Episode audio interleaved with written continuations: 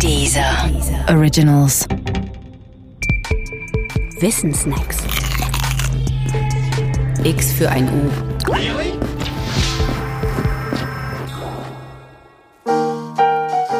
Paul Kammerer und der Lamarckismus.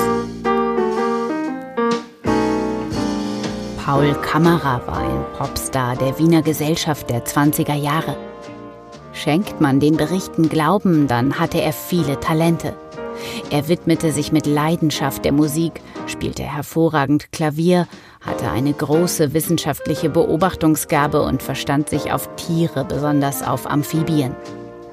Und mit Versuchen an Amphibien gelang ihm auch der vermeintliche Nachweis, dass Darwin doch nicht recht hatte mit seiner Evolutionstheorie, sondern Lamarck.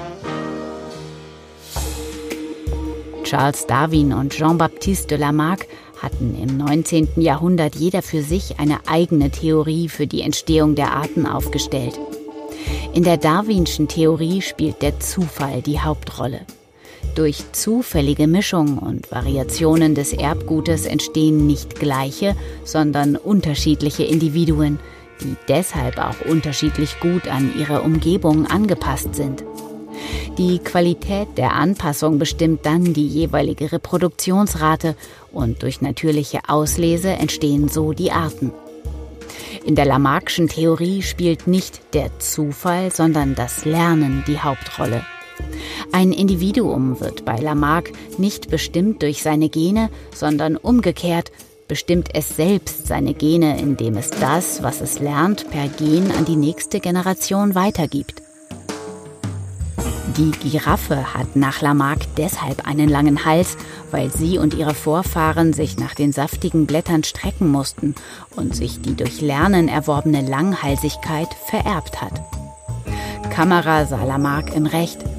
Zum Nachweis setzte er Geburtshelferkröten einer für sie völlig neuen Umgebung aus. Um sich fortpflanzen zu können, mussten die Männchen ein neues Merkmal ausbilden, nämlich Schwielen an den Fingern.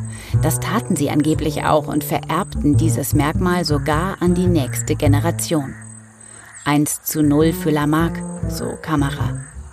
Durch den Krötenversuch wurde Kamera berühmt und er machte Vortragsreisen in der ganzen Welt. Alles lief gut für ihn, bis man ihn 1926 der wissenschaftlichen Fälschung bezichtigte. Es hieß, die Schwielen an den Fingern der Kröten seien einfache Injektionen mit Tinte und überhaupt sei es niemandem je gelungen, Kameras Versuch zu wiederholen. Deshalb sei er ein Schwindler. Paul Kamera nahm sich daraufhin das Leben.